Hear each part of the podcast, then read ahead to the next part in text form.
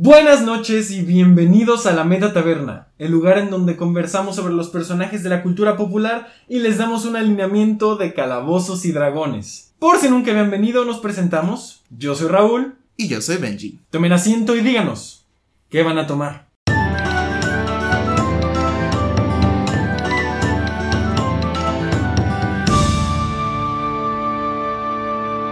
Benji, estamos de regreso. ¿En serio? Ya volvimos. Ay, qué bueno. qué bueno que me avisas, güey. No me he dado cuenta. ya volvimos. Ah, después de que. Mucho ¿Tres tiempo. meses? Después ¿Tres de meses? mucho tiempo.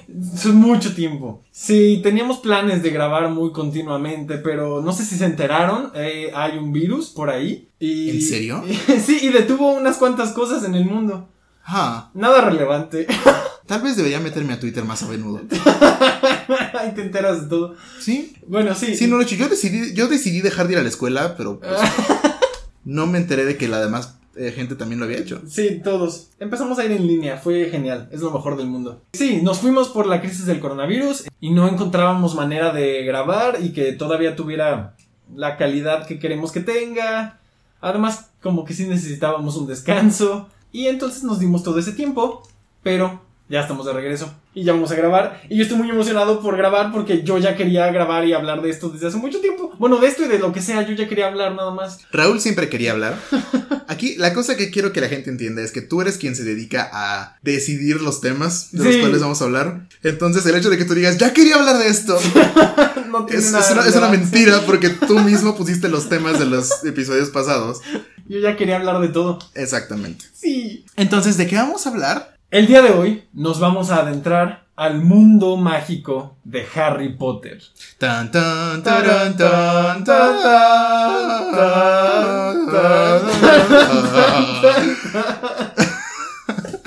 ¿El encierro te arruinó tu voz, Benji? Eh, El encierro me arruinó muchas cosas. Para adentrarnos al mundo de Harry Potter, el día de hoy nos acompañan... ¿Nadie? Nadie, porque estamos manteniendo sana distancia. Sí, Benji está a... ¿Qué será esto de distancia? A casi dos metros. Dos metros, más o menos. A casi dos metros de, mi- de mí. Bueno, nuestras cabezas sí están más o menos a dos, a dos metros sí, o sí, más. estamos a dos metros. Eh, y mi cara sigue teniendo cubrebocas y va a seguir teniendo cubrebocas porque no puedo infectar nuestro estudio. Así que sí, nadie nos va a acompañar porque estamos siendo... eh, yo sé que esto no es lo responsable que hacer, pero es de la forma responsable para hacerlo. Y también el pequeño disclaimer de que estamos pregrabando estos episodios, precisamente para minimizar la cantidad de veces que nos juntamos. Sí. Vamos a estar pregrabando los siguientes episodios. Harry Potter en general va a tener, creo que cuatro entregas. Cuatro entregas de Harry Potter. Cuatro semanas de Harry Potter. Entonces, tenemos de dónde agarrar. Y eso significa que hasta dentro de un mes más de un mes de contenido es que volveremos a ver si nos juntamos. Sí. Ahora, Harry Potter ah, ha sido un tema recientemente. Y- Sí. Y, y ha sido un tema recientemente más que nada porque antes solía tener autora. Sí, sí, ha- hablaremos más de ello al final. Exactamente. Pero por ahora vamos a concentrarnos en algo más bonito que es la historia, la trama de Harry Potter. Para aquellos que han vivido bajo una piedra durante los últimos 20 años, Harry Potter es una serie que ya no tiene derecho a que ustedes no la hayan conocido, así que ni siquiera me voy a molestar en decir que vamos a hablar de spoilers. Spoilers. Porque vamos a hablar con spoilers. Spoilers. Ah, y así que ni siquiera sé si debería ponerme a decir la, la trama de las películas. Pero, para los que no lo recuerden, Harry Potter es una saga acerca de un huérfano de nombre, sorprendentemente, Harry Potter, Wow. ah, el cual descubre que tiene un linaje mágico, que hay un mundo donde la magia es real, que vive oculto en nuestro mismo mundo y que hay una escuela en la cual ha sido aceptado el colegio Hogwarts de magia y hechicería. Al entrar a este nuevo mundo, pues conoce mucha gente, empieza a descubrir todo un nuevo mundo y al mismo tiempo descubre la verdad acerca de la muerte de sus padres y toda la historia que va detrás de ella, en particular su conexión con cierto señor tenebroso, el que no debe ser nombrado, quien ustedes saben, Lord Voldemort. Y para propósitos de este podcast, vamos a concentrarnos en las películas. No es lo ideal, pero de lo contrario estaríamos aquí tres horas en tiempo real, como ocho semanas en, en tiempo de contenido. Y pues, la verdad, Sé que no nos quieren escuchar hablar durante ocho semanas de Harry Potter. Ajá. y pedirle a la gente que lea no es algo. Así que al menos si han visto las películas están bien, no se preocupen. Y como siempre vamos a alinear a los personajes como si fueran personajes de Calabozos y Dragones o Dungeons and Dragons. Y para los que no recuerden, porque ha habido un gran eh, hiato entre el último episodio y este, los alineamientos son nueve y se dividen en dos partes. La primera, la cual describe cómo es que un personaje ve la sociedad, sus creencias con respecto al orden y al desorden, legalidad contra caos. Y la segunda parte ve su moralidad, es decir, cómo ven el bien y el mal, si creen que es eh, necesario sacrificarse por otras personas porque es lo correcto y es lo bueno, o si son más egoístas y ven primero por sí mismos incluso a costa de los demás malvado. Al juntar una palabra de un lado, una palabra del otro, tenemos nueve lineamientos. Legal bueno, neutral bueno, caótico bueno, legal neutral, neutral, caótico neutral, legal malvado, neutral malvado y caótico malvado. ¡Eso! Sí me salió. Hace mucho que no hago esto. Lo siento. y bueno, para determinar en qué alineamiento cae cada uno de los personajes, va a haber sangre o sea, debate, vamos a debatir Benji y yo. Otra vez Benji y yo solos vamos a debatir. Y es un debate en el cual podemos obtener puntos. De esta forma se obtienen los puntos. Los puntos se obtienen solamente si mantenemos nuestra postura durante todo el debate y se gana un punto por cada eje de cada personaje, no, de cada persona que hayas convencido. En este caso, solo está Benji, así que solo puedo convencer a Benji, pero si lo convenzo... El alineamiento son dos palabras, por cada palabra que tengamos diferentes podemos ganar un punto si hacemos que el otro se pase a nuestro lado. Sí, eso. Como recordarán, cada video se divide en dos partes, lo cual es la sección de debate donde nos matamos y después la sección de Benji es, que en este caso no se llama Benji es, en este caso se llama Benji y Raúl tienen que hablar de J.K. Rowling porque sí, hubo decisiones y hubo eventos y hay que hablar de ello. Aunque sea un poco. Aunque sea un poco. En la sección de debate vamos a tener una cantidad de personajes sobre las cuales vamos a debatir y aquí les voy a decir cuáles vamos a debatir en esta primera parte de la Harry Potter extravaganza. La lista de personajes es, primero, Dobby, el más molesto amigo. Después, Sirius Black, el tío chaborruco. O bueno, el padrino. Eh, después, Dolores Umbridge, un sapo color rosa. Después, Draco Malfoy, un hurón. Después, Rubius Hagrid, el oso más tierno de todos. Luna Lovegood, que es la razón por la cual tengo un crush en las mujeres únicas y diferentes. Después, Minerva McGonagall, la maestra que siempre te reprueba. Y finalmente, Albus Dumbledore, el personaje más y al mismo tiempo menos gay de la historia. Aquí sabemos que somos dos tipos de persona diferente. Cuando dices la maestra que, siempre te reprueba, y yo, ah, es cierto. No es cierto. McGonagall es el tipo de maestra con el que te podrías llevar bien. Pero te reprueba también. No. ¿Qué te parece si damos inicio a esto? Hay que empezar. Y pasamos a nuestro primer personaje, que es nada más y nada menos que, como tú lo pusiste, el peor, mejor, eh, ¿cómo dijiste? El mejor, peor amigo de todos. El mejor amigo más molesto. El, más molesto amigo. El mejor, el más molesto amigo. Dobby, interpretado en las películas por uh, Toby Jones, dándole voz. Ah, haciendo su primera aparición en la Cámara de los Secretos, Dobby es un elfo doméstico que inicialmente sirve a la familia Malfoy hasta que Harry engaña a Lucius Malfoy para liberarlo. Dobby tiene la costumbre de intentar mantener a Harry Potter a salvo y a pesar de ser un personaje con gran peso en los libros, desaparece de las películas y no existe hasta que regresa en Reliquias parte 1 para morir. Spoilers. Ya hemos dicho, muy bien. Ese es Dobby y antes que nada, quiero decir, odio el tratamiento que le dieron a Dobby en las películas. Y es una frase que voy a estar diciendo mucho a lo largo de estos episodios. Voy a mantener un contador en el video de YouTube. Por cierto, los pueden ver en YouTube y en Spotify. Por cierto. Sí, véanos en Spotify y en YouTube. Creo que Dobby mantiene ciertas características de su contraparte en los libros y mantiene un alineamiento caótico bueno. Espero que no nos pase mucho. Yo también creo que es caótico bueno. Ok, entonces vamos a hablar del personaje en sí. Vamos a hablar de por qué es caótico y por qué es bueno. Sí. Caótico, obviamente, por el hecho de que, aunque es un elfo doméstico, rompe con los tratos de ser un elfo doméstico o con la. ¿Cómo se dirá? La. Se escapa de su familia para irle a decir secretos de la familia a Harry Potter.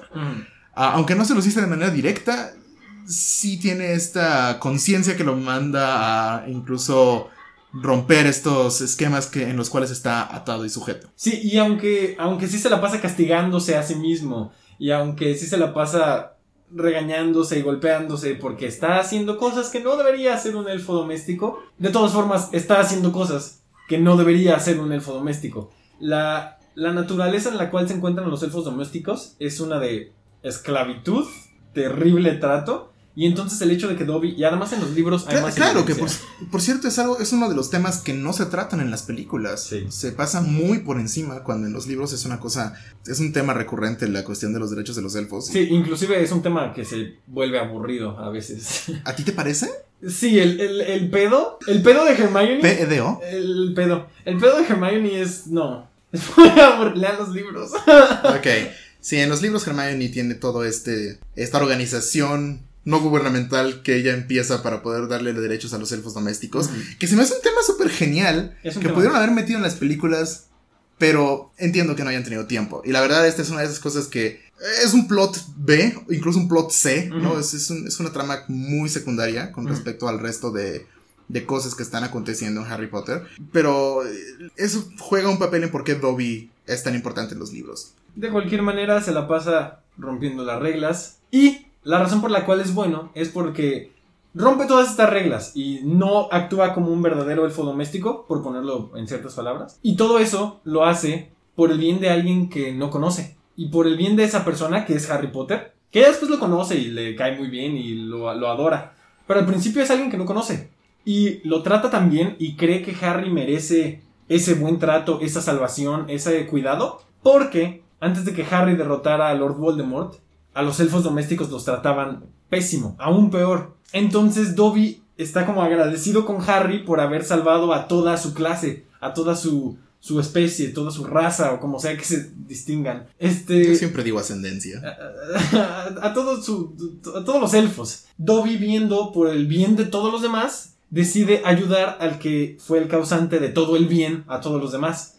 Y entonces eso es completamente extra, o sea, se pone él en riesgo por ayudar a los demás, no ayudar directamente a los demás, pero El cuchillo de Bellatrix Lestrange quiere, quiere estar en desacuerdo contigo en ayudar a todos los demás. O sea, sí, no a todos, pero pero hacer el bien. sí, um, creo que se siente en las películas como un personaje demasiado acartonado. Sí. demasiado caótico bueno el hecho de que no conoce a Harry Potter y por alguna razón, porque la trama así lo requiere, Ujú, decide ayudarlo ujú. Y porque no encontraron manera de cambiarlo de los libros, lo volvieron a poner en las reliquias de la muerte. Es un gran personaje, me Sí. gusta más en los libros, pero, pe- pero es un gran personaje y, y es una buena representación del altruismo ah, llevado al extremo y ser un caótico bueno. Y ese fue Dobby y entonces no hay puntos para nadie porque pues no hubo debate, entonces No hay puntos, Raúl. no hay puntos para nadie. Cuando tú y yo estamos juntos, creo que no hay puntos. ¡Sí hay puntos! Es como puedo ganar directamente, claro que hay puntos. Y avanzamos sin puntos al siguiente personaje, el cual es Sirius Black, interpretado por el irreconocible Gary Oldman. Él es el padrino de Harry Potter, quien fue injustamente llevado a ser el prisionero de Azkaban, después de que uno de sus amigos de la infancia, o sea, se Colabusano, se cortara un dedo, explotara toda una cuadra matando a 12 moguls y se convirtiera en una rata por 12 años para esconderse y así condenar injustamente a Sirius a Azkaban. Todo esto lo sé porque leí los libros. En Azkaban, Sirius escapa convirtiéndose en un perro, pasando así desapercibido también de los libros. ¿Recuerdan eso que dije que nos íbamos a concentrar en las películas? Pero el personaje de Sirius no tiene personaje si no es en los libros. A Raúl no le llegó el memo. Sirius es el mejor amigo de James Potter, en vida, obviamente, y es una de las últimas, más queridas y más irresponsables figuras familiares que le quedan a Harry, quien al final, Harry, nombra a uno de sus hijos en su honor. Y yo creo que su alineamiento es caótico neutral. Benji, Me lo estuve debatiendo yo también. porque no sabía si dejarlo en caótico neutral o dejarlo en caótico bueno. Lo dejé en mis notas como caótico neutral diagonal, caótico bueno. y es, es estas ocasiones cuando veo mis notas y digo, shit, ¿por qué no me decidí por uno antes de empezar el debate? Um, vamos a ver, vamos a intentar meterle salseo a esto. Voy a intentar defender las posturas que tengo acerca de su caótico bueno. Caótico estamos de acuerdo. Sí, Caótico, o sea, Sirius Black es la definición del caos. Sí. sí. Es cuando todavía es culpable como Sirius Black a los ojos de la comunidad mágica y entonces se tiene que quedar encerrado en la casa, en el cuartel general de la Orden del Fénix. A él de todas formas no le importa y sale como perro porque se tiene que despedir de Harry Potter en el tren, como si no se pudiera despedir de él en la casa. O sea, es tan caótico que, que, que decidió, sí, no, yo voy a arriesgar toda mi vida por romper esta regla porque me quiero despedir de mi, de mi sobrino, de mi ahijado. En- Esa escena no tiene sentido. no, de mi ahijado en el tren. Entonces sí, se, se- le gusta romper las reglas desde siempre. Con James es lo, único que hablan, de cómo rompían las reglas todo el tiempo en Hogwarts. Correcto. Ahora, aquí la cuestión es si es bueno o si es neutral. Parte de mí quiere decir que es neutral, pero si no tengo debate no tenemos programa. Entonces voy a intentar defender el hecho de que es bueno, diciendo que justamente se preocupa por Harry. Y se preocupa en general por los, asu- a los asuntos de la Orden del Fénix. Obviamente en las películas vemos muy poco de Sirius, y eso me decepciona un poco. Demasiado. Pero súmale al contador de, de que no me gustó el tratamiento que le dieron a este personaje en las películas. No.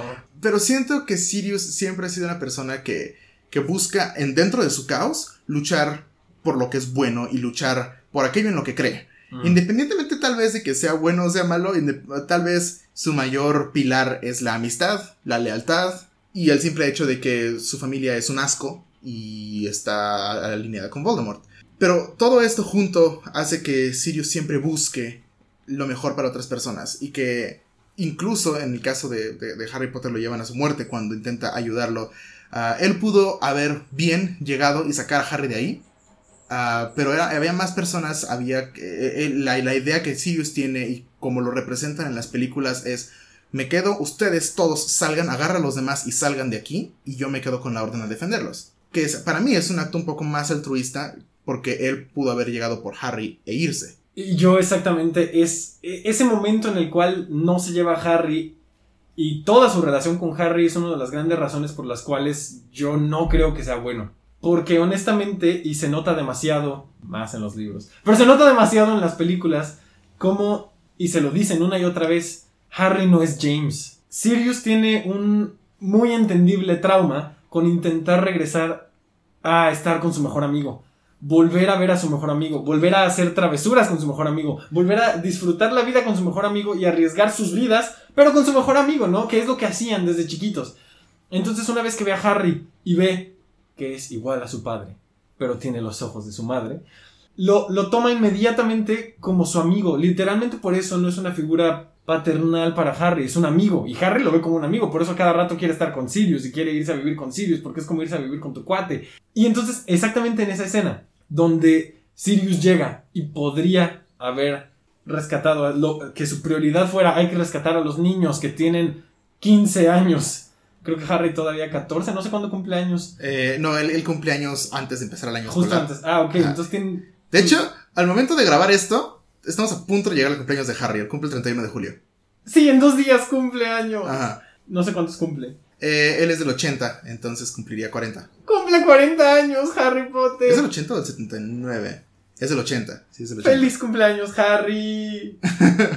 y entonces sí, en vez de salvar a los niños, dejó a Harry y con Harry combate con los demás poniéndolo en riesgo. Y literalmente hizo una de las cosas que sí me encantan de la película, que tiene en el flashback de Snape se ve como James Quejicus. se ve como James buleando a Kehicus, este, lo eleva, lo pone de cabeza y Sirius le dice, Nice one, James. Y después, peleando con Harry y contra Lucius, algo hace Harry, hace un, ya sabes, Lo, lo desarma, creo. Harry, ah, desarma a Lucius. Y Sirius tiene ese momento, ese lapsus mental en el que inmediatamente grita, Nice one, James. Una, Solo hace que su muerte sea más triste. Sí, una, qué dolor, sí. Pero dos, demuestra esa motivación de Sirius de no está cuidando a Harry, está reviviendo su pasado. Su motivación número uno en ese momento, aunque está en riesgo, Quiere revivir el pasado. exacto, su motivación número uno no es salvar a las Sí, personas. tienes razón, me cambió. Eh, eh, era, era un cambio muy fácil porque me estaba debatiendo entre ambos. Sí. Pero.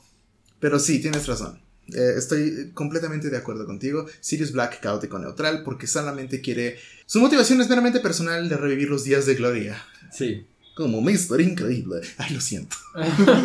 es, que, es que Edna Moda es genial. Es lo mejor. ¡Punto para Raúl! ¡Uno! ¡Uno! Gracias. Y con esa felicidad yo me avanzo inmediatamente y no voy a... estoy. No estoy contento, Raúl.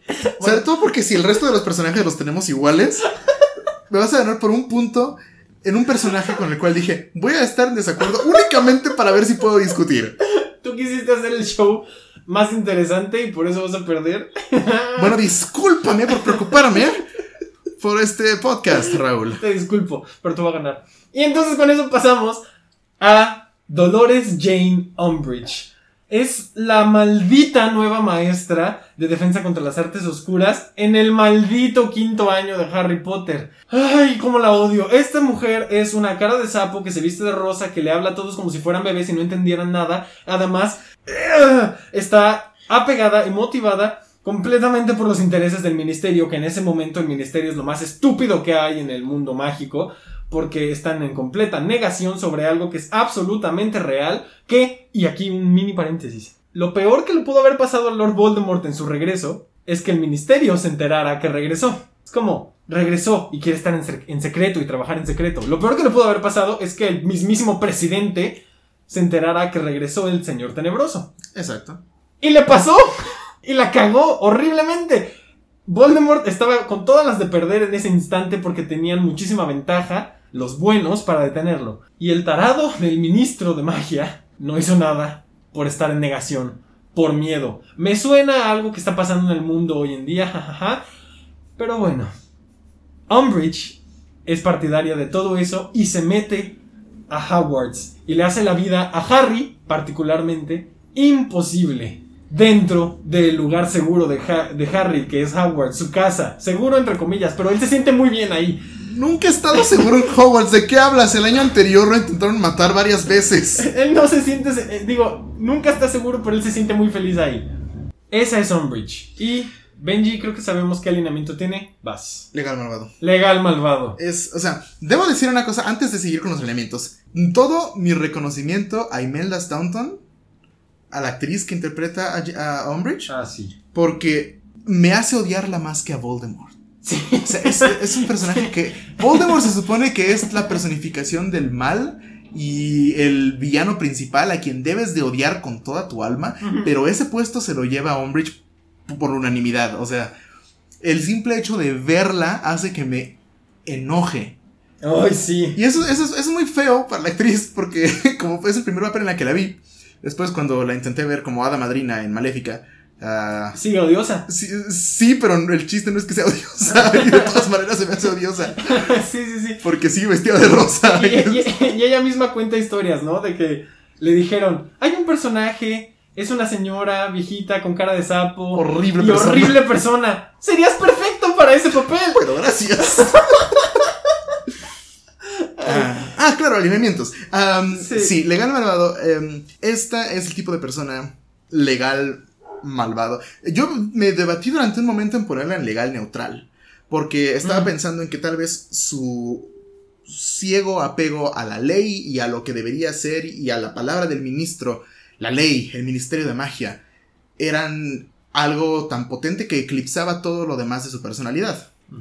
Pero hay un momento, tanto en las películas, hay un momento en los libros, que en las películas se- me, me gustó que lo mantuvieran, ¿no? Su, encuentro con los centauros en el bosque, que los llama criaturas de inteligencia semihumana o... Sí, subhumana, algo sub- así. subhumana, casi humana, una cosa Casi así. humana, esa es. Ajá, esa que es. es de inteligencia casi humana. Ah, y les dice. Ah, no me acuerdo cuál es la palabra que utiliza en español. En inglés les dice half-breeds, ¿no? Que son mestizos. como, Mestizos, yo creo, sí. eh, Y con todo el odio, o sea, con todo con el odio, odio. con desprecio, con... y es esa escena superioridad. Y, y todo lo, lo que se expande en los libros con respecto al odio de Umbridge hacia los sangres mestiza o todo lo bueno no sangres mestiza sino todos los criaturas semi-humanas que me hace pensar no no es malvada o sea es eh, si puede chingárselos de alguna manera lo va a hacer y de hecho lo hace no Ah, cuando está a punto de expulsar a Trelawney de los. Terrenos del colegio. Dumbledore le dice, el poder de, de- de despedirlos tal vez sea suyo, pero el poder de desterrarlos de los terrenos escolares sigue siendo mío. Y ella le dice, por, Por ahora. ahora. Es...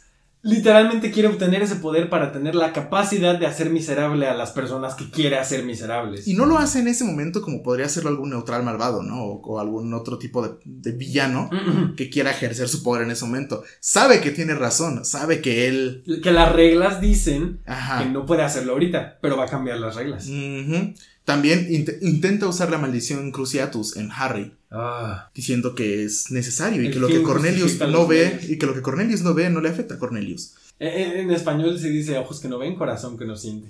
Sí, es, es, es horrible. La odio. ¡La odio! Sí, es lo peor. Y, y el odio que le tenemos a Umbridge, y lo han explicado muchas personas, no crean que se me ocurrió a mí, pero e- es, porque nadie en la vida, la verdad, pocas personas tienen un Voldemort, pocas personas tienen un enemigo mortal con el que están casi conectados y se enfrentan a él en todo momento. Pero todos, Conocemos a una Umbridge. sí, todos hemos tenido, o al menos vamos a tener en algún momento a una Umbridge. Una maestra de mi primaria era Umbridge. ¡Oh! Era, era- ella era Umbridge. Es más, así le decíamos a sus espaldas. le decíamos Umbridge. Ahí está. Sí, siempre va a haber alguien condescendiente, con sentimientos de superioridad que te va a intentar arruinar la vida porque así no se deben hacer las cosas porque las cosas se hacen como ella dice. Voldemort es una figura de un Hitler. Sí, Mientras que exacto. Umbridge es la figura de tu tía conservadora. ¿No? O sea, Sí. así. Entonces, es mucho, es mucho más cercana a las personas. Exactamente. Entonces por eso es el odio tan grande. Y sí, legal malvado, quedó muy claro. Quedó muy claro. Vamos a pasar al siguiente personaje. Porque no tuvimos puntos. ¡No hay puntos! En esta. Nos quedamos 1 a 0. Felicidades, Raúl, en lo que sigue ya. Ah, siguiente personaje, a ver si te puedo ganar. Espero que sí. Tenemos a Draco Lucius Malfoy. Fácilmente, el miembro más reconocido de la casa de Slytherin, Draco es uno de los compañeros de Hogwarts de Harry y su acérrimo rival a lo largo de toda su trayectoria escolar y más allá. Siempre antagonista, comienza como un bravucón malcriado cualquiera, ¿no? Y consentido, para después, eventualmente, unirse a Voldemort y a sus mortífagos, al igual que el resto de su familia. Vamos a aumentar el contador de una vez porque no me gustó el tratamiento que le dieron a este personaje los, las películas. No, estoy más de acuerdo que con otros personajes. Ah, es de los menos dañados. Es de los menos dañados, pero siento que lo diluyeron un poco. ok. Um, Draco Malfoy, interpretado por Tom Felton, yo le doy el alineamiento de neutral malvado. Yo también. Eso es todo. Estuve a punto, así, a nadita, de decir neutral, neutral. Por el- lo típico de, no es malo, es solamente incomprendido. Ah, sí, sí, sí, sí, sí, sí. Sí, yo también, eh, por el punto en el que se ve como un niño malcriado nada más. Y es Ajá, como, ah, decirle malo a un niño malcriado se siente como. Mal. Ajá, es como, ah, es que. No es su culpa. Y no, y no es mal, o sea, en la vida real, en el mundo afuera de Dungeons and Dragons, un niño malcriado no es malo. Sí lo es. Depende de a qué grado llegue. Pero un niño que solo es malcriado, que lo único, que solo quiere como atención y solo quiere que le compren todo, eso no lo hace malo. eh, en la vida real. No. Pero en Calabozos y Dragones sí, es completa y absolutamente egoísta. Sí, por eso te digo que estuve a punto de ponerle. De hecho, estuve a punto de ponerle caótico neutral. Por precisamente la idea de caprichudo, ¿no? Y lo he dicho mil veces en este podcast anteriormente. Eh, la palabra capricho a mí me, di- me dice inmediatamente caótico neutral. Ah. Y entonces, en cuanto a Draco Malfoy, lo pienso como un personaje que es producto de sus circunstancias, ¿no? Es producto de cómo fue criado, producto de su familia, ah, de las expectativas que tienen sobre él. Es un personaje que yo diría no es malo in- in- inherentemente, pero bajo los términos que nos estamos manejando, creo que le queda mejor este cuestión de egoísmo por egoísmo y ver por sí mismo eh, antes que cualquier otra cosa. Sí, y es lo único que hace. Siempre está viendo por él y viendo cómo. Y a veces inclusive viendo cómo dañar, beneficiándose a sí mismo. Donde entran las dudas es cuando lo hacen hacer verdaderamente malvado. Cuando. Es que es eso. ajá. Exacto, cuando Voldemort lo hace, le encomienda la tarea de matar a Dumbledore. Él no puede. No puede. Y lo, lo carcome la culpa, tanto que mucha gente creía que. Hay teorías que era un hombre lobo. Pero, o sea, lo carcome la culpa para. Porque no puede ser tan malo. Y Ah. literalmente no puede ser tan malo. No lo hace. Miente cuando. Cuando Harry llega. Cuando Harry Como- está deformado de la cara Como y dice Dudley que no, que no lo reconoce. Sí. O sea, Draco no es. eh, No es asesino. no es asesino, no es mortífago. No. A mí me hubiera encantado que después del príncipe mestizo en el libro 7 él se hubiera cambiado de bando y que hubiéramos visto más de este Draco redimido, Ajá. que es más o menos canónico, o sea, nunca tiene una relación amistosa con Harry Potter, nunca salva su relación, ¿no? No. Y eso me gusta porque no siempre se tiene que salvar la relación. Exacto, no, Ah. no se tienen que volver mejores amigos. Exactamente, pero, pero, pero sí tiene este momento como de, de redención en el cual simplemente deja la, la cuestión de su familia detrás y las expectativas que tenían sobre él y como que se empieza a, a ser su propia persona. Y eso me hubiera gustado que lo viéramos más. Sí, y, y es lo que dices, o sea, no lo entrega al señor tenebroso y finge que no lo reconoció. Luego Harry salva su vida y e- es este momento en el que como que Malfoy está Sí, sí. completamente agradecido con Harry, pero jamás le va a decir que está agradecido Ajá. con el estúpido Potter. Puta. Este, y luego el último momento en el cual otra vez yo dudaba, es ese momento en el que Voldemort les pregunta quién se pasa a su bando, ya que murió Harry en la- su primera muerte. Mm. Este, le dice, ¿quién se pasa a su bando? Draco no se pasa. Se pasa hasta que su papá le dice, Draco, ven acá. No mames, si no te pasas, nos van a matar. A ti y a mí. Ajá. Pasa, ahora mismo. Y es cuando Draco, viendo todo, el- en realidad, en ese momento lo hace porque sus papás necesitan que se pase. Y, Y entonces- porque él siente cierto cariño hacia su madre en particular, En pero también particular. hacia su padre. Tiene, no sé si, si psicológicamente sea miedo o respeto lo que tiene hacia él. O sea, es- Ambas. Ah, o sea, sí, pero cuál predomine. Ah, ok. es- um, pero, pero, pero sí siento que, sobre todo en el príncipe mestizo, tiene un poquito más de, por lo que recuerdo, tampoco me hagan caso, eh, recuerdo que tiene un poquito más de humanidad en los libros, eh, que nada más Sí. este villano escolar, ¿no? Sí, sí, sí. Y en realidad en la película también se ve, es lo que te digo, hay varias escenas en las cuales ves a Draco completa y absolutamente destrozado. Ah, Tom Felton, buenísimo. Sí, muy bueno. Pobre de él por tener que teñirse su cabello todo ese tiempo. No sabía. Sí. O sea, pero sí es rubio, ¿no? Es rubio, pero nadie Ah, es sí. tan rubio. Nadie es tan rubio. Ok, ok. Nadie es tan rubio. Y es justamente una de las cosas que dice, lo único que no extraño de esos tiempos es tener que pintarme el cabello. es todo. Todo lo demás lo volvería a hacer. Ah, muy bien. Ok, no hay puntos para nadie. No hay puntos, pero esto me está gustando. Sí. Esto me está gustando porque, porque estamos hablando acerca de los personajes y, Y explorándolos. y explorándolos un poquito más. Es, es, es muy interesante. Harry Potter siento que tiene estos personajes que tienen mucho potencial en los libros ah, y se exploran en los libros, Seguimos con lo mismo. pero en las películas no. Vean los, o sea, lean los libros. Sí. Si nada más han visto las películas, lean Se los están libros. perdiendo de todo. es en serio. Harry Potter, cuando solo ves las películas, es magnífico. Porque la verdad las películas no están mal realmente. No, son muy buenas. Pero cuando lees los libros sin autor, tienen tanto, tanto contenido, tanto exploración, tanta valor más allá de lo que pudieron explorar en las películas. Inclusive en las mejores películas. Sí, o sea, eh, Prisionera de Azkaban creo que es de, la- de las que más me gustan. Sí, y la aún así, tiene menos desarrollo de lo que a mí me hubiera gustado. Me acuerdo de un no, no exploran nada de los merodeadores. Nada de los merodeadores. Nada. Tanto que yo de chiquito no sabía que Colagusano, Canuto Cornamenta. Canuto, Cornamenta y Chin y Lunático. Lunático. Y Lunático eran alguien. O sea, yo no sabía que eran importantes. Yo no sabía que el mapa del merodeador estaba relacionado al papá de Harry. ¿En serio? Creo que esa película nunca la vi más que después de leer los libros. Sí, Entonces, eso nunca fue problema para mí. sí, no, o sea, no, exacto. No, yo, yo no, yo la vi primero y luego leí el libro mucho después y fue como, oh, wow. El mapa del merodeador lo hizo el papá de Harry y se lo conté a todos, ¿no? Yo así, no manches, papá, el mapa lo hizo el papá de Harry, es como otra cosa que él- se lo dio él, es súper bonito. Y yo, es que, y por eso Remus lo, lo identifica y lo conoce y lo sabe usar. exactamente. Y no lo exploran, lo implican, pero no lo exploran. Sí, lo dejan, lo dejan ahí como que, como un cierto guiño para quien haya leído los libros. Con eso queremos decir que lean los libros. Por favor.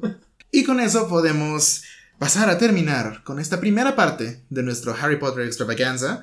Ah, seguiremos hablando de los demás personajes a lo largo de las siguientes semanas. Todavía nos quedan algunos, los que, de los que mencionamos al inicio y que aún no hemos explorado. Tenemos a Rubius Hagrid, tenemos a Luna Lovegood. A Minerva McGonagall y a Albus Dumbledore. Ah. Um, esos son los siguientes personajes que estaremos analizando en la siguiente entrega de la Meta Taberna. Por lo pronto, estamos con un marcador de 1 a 0. Por favor, Raúl. Estos episodios en los que únicamente somos nosotros dos siempre son interesantes porque tenemos muchos menos puntos. Pero creo que lo interesante está en ver todas las posibilidades de los personajes en lugar de únicamente en aquello en lo que estamos en desacuerdo. Ujú. Solo recuerden que en la siguiente parte de este mismo video vamos a tener la sección en la cual Benji y yo vamos a hablar de J.K. Rowling porque hay que hablar de J.K. Rowling y ya estén emocionados por saber quién va a ganar, pero más bien estén emocionados porque ya volvimos y eso es muy bellísimo. Así que eso es todo por la primera parte. Nos veremos la siguiente semana. Yo soy Benji. Yo Raúl. Chao. Bye.